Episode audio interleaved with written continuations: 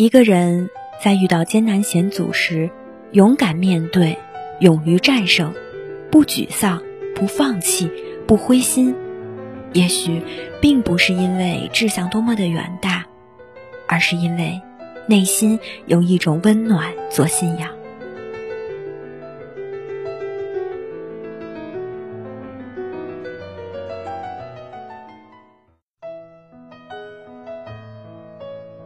亲爱的听众朋友们，你们好，这里是心理 FM，世界和我爱着你，我是阡陌。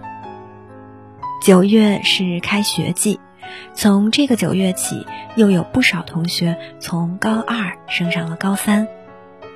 本期节目，阡陌特别想分享一篇文章给进入高三的你们，希望大家能从中有所收获。一起来听。夏明优的文章，坚强。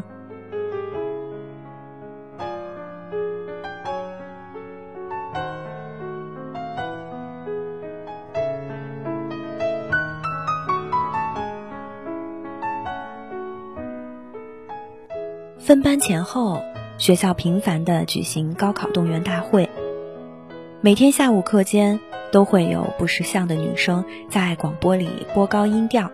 号召全年级在礼堂集合。下楼的一路，走廊里塞满了学生，每个人都面无表情，行色匆匆，手里无一例外的攥着词汇手册。运动员进行曲停止后，除了衣料摩擦声，一片寂静，与高一教学楼方向传来的喧嚣对比鲜明。偶尔有逆流而上的男生桀骜不驯地对着喇叭骂道：“动员个屁呀！高考重要还要你说？”在炎热的无声世界中，时常突然横空滚过一声雷，下属携着烈日或是阵雨。你明明知道那个确切日期，却永远觉得它的来临迅疾的令人措手不及。在某个无聊多余、与往常无异的高考动员大会上，校长的一句题外话意外飘进了你的耳廓。毕业生中最优秀的那个班，高三时候教室后面黑板报上写的是“为了母亲的微笑”这几个字。于是，在几天后，帮宣传委员出版报的你受了点小小启发。然而。完成后回望一眼亲手写下的“少年壮志不言愁”，乍看起来更显豪气，仔细斟酌却感到远不如为了母亲的微笑有分量。当时的你想不通是为什么，你同样想不通的还有，为什么你以每两天一本教辅书的速度拼命做练习？到右手抽筋儿、内心麻木的地步，却还是换来一次比一次不如意的考试成绩。而那些天资聪颖的男生，甚至都没有放弃打篮球和打网游的习惯，就能轻轻松松取得在你之前的名次。初中第一次数学考试只有二十八分，而第二次一百分。高中第一次数学考试只有五十七分。而第二次九十九分，你天真的以为这一次会和以前一样，只要你努力，没有什么战胜不了。可时间飞驰，现在让你越来越迷茫。年长的老师经验丰富，早就下过断言：人的天赋有高低，大部分女孩子都不够聪明，死读书、勤奋苦读也能取得好成绩。可是这种好有上限，一旦男孩子懂事了，稍作努力就能赶超。你听后心里只有一个“哦”字。原来大部分女孩都和你一样的可悲，仅剩的那么点不甘心，终于消失殆尽。考得最差的那次，书包里塞着不到满分二分之一的考卷，在放学路上停下来。你开始思考，我能不能别再这么可悲了？傍晚的街道逐渐沉淀进黑暗里，空气中一股冷色而陌生的气息侵入肺腑。车灯光变作流淌自如的弧线，汇成河，但却是泥沙淤积的河。坐在人行道边缘的你，把书包搁在自己的鞋子上，无意识地玩弄着拉链上的人偶挂件，眼泪争先恐后地往外冒，逃避的想法像面旗帜在脑袋里呼啦作响。在学校。面不改色的，当着好朋友的面把考卷塞进书包，装出我一点儿也不在乎成绩的落拓不羁。回家后，却又演出另一副痛心疾首的模样。父母巨大的期望让你缺氧，也可以不必那么可悲，一走了之，不过在一念之间。你可以学那些吊车尾的个性男生，成天翘课。混迹于网吧，学校找家长时就趁机摊牌，反正我做什么都好，只要不读书。不等父母从打击中回过神，就打点行囊，偷偷的逃到外地去，写书或者画画，只做自己喜欢的事。等零用钱积蓄不足以维持生计的时候，再打电话回家里求救。即使恨铁不成钢，爸爸妈妈也会立刻汇钱给你。那是一定的，这样你就能真的活得落拓不羁，又自由又洒脱，成为学校里的传奇人物。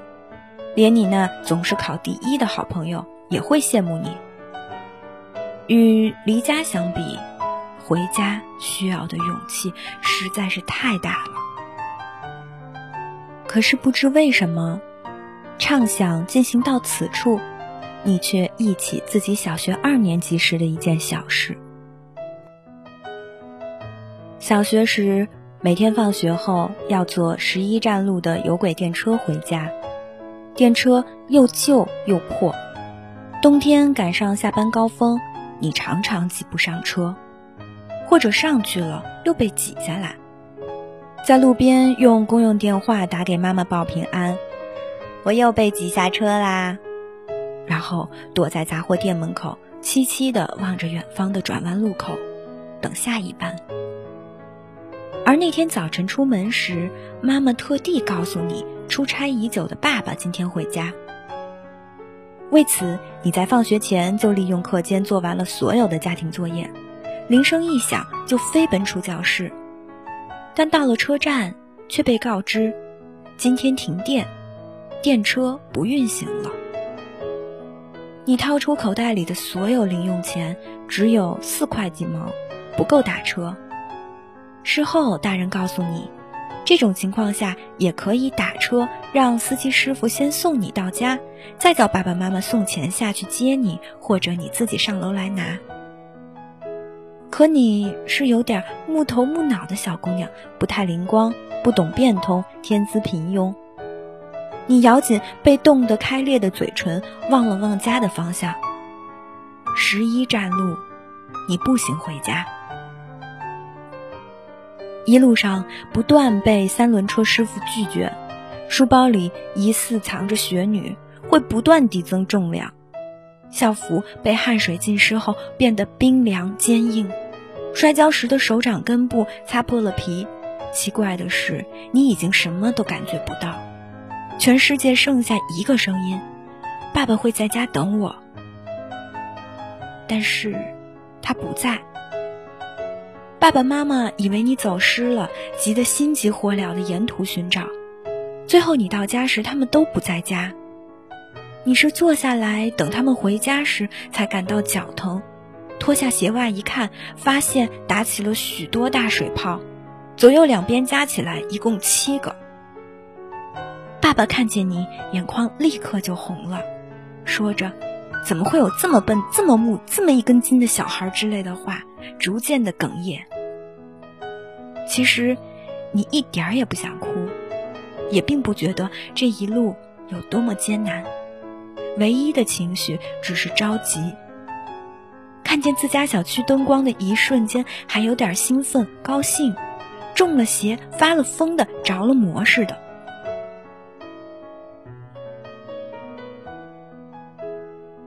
许多年后失去了所有信心决定放弃的你坐在人行道边，想起了这件微不足道的小事，忘了当时的你是过了十八岁生日，还是没过十八岁生日。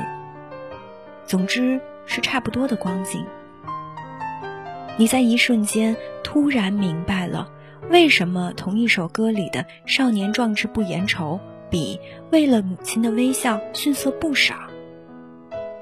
一个人在遇到艰难险阻时，勇敢面对，勇于战胜，不沮丧，不放弃，不灰心，也许并不是因为志向多远大，而是因为内心。有一种温暖做信仰。无论多么弱小的人，在为了某某这种状语结构前，即使未必成功，也一定比曾经的自己强大很多。何止是不言愁，是根本连愁都无法感知了。十八岁的你，抽抽鼻子，深呼吸，撑着地面站起来。没有像作家余华写的那样出门远行，而是和小时候一样，坚定地望了望家的方向。几个月后，从最后一门的考场中走出来时，你迎上父母无限期待的目光，像被烈烈的夏日阳光晃了眼，在相似的马路边，冷静的、缓慢的笑着说：“北大有了。”一家人紧紧相拥。你不要成为宇宙英雄奥特曼，只要成为两个人心目中的小英雄就足够。而右手中指上那异常难看、异常突兀的指节，是你唯一的勋章。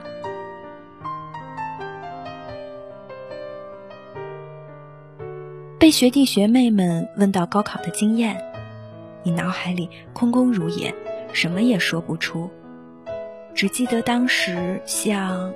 中了邪，发了疯，着了魔一样。过半天，木讷的讪笑着，就是不管失败多少次，都只管加油吧。许多年后，这也变成了小事一桩。当你在许多年后回忆起十八岁时坐在马路边没出息的哭鼻子，企图离家出走的这件小事。最后，那小姑娘倔强认真的回望家的方向时的模样，好像还依然清晰。她永远站在你的记忆里，告诉几年后、十几年后的你，你手里紧攥着的不止你一人份的爱与期待，肩上担负着的不止你一人份的梦想与愿望。所以，即使天资平庸，也要永不放弃。总有人值得你为了他们变坚强。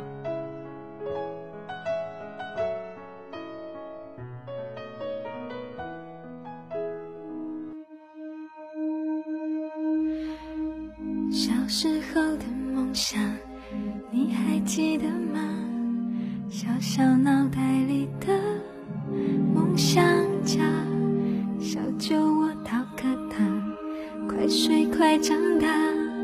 就算天塌下来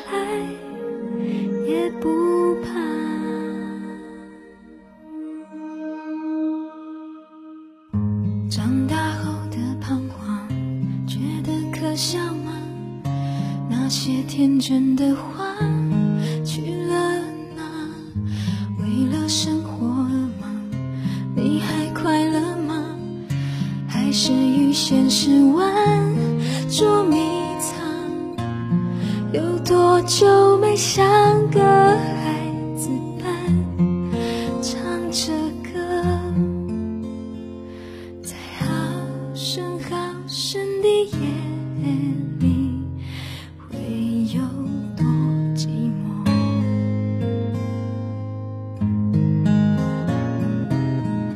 不算屈服，只是让步。我以为我的未来自己做出选择的路，怎能轻易服输？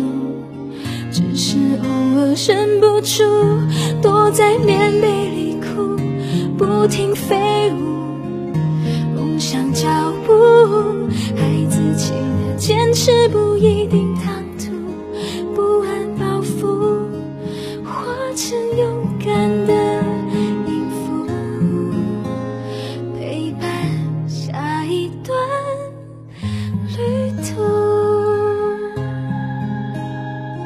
本期节目到这里又接近尾声，如果你喜欢我们的节目，请继续关注心理 FM。如果你想在手机上收听节目，可以百度搜索“心理 FM”，到一心理官方网站下载手机应用，让温暖的声音陪伴你成长。如果你想与我交流，可以新浪微博搜索“千语陌路”，语言的语，马路的路。记得，世界和我爱着你。我是阡陌，我们下期再会。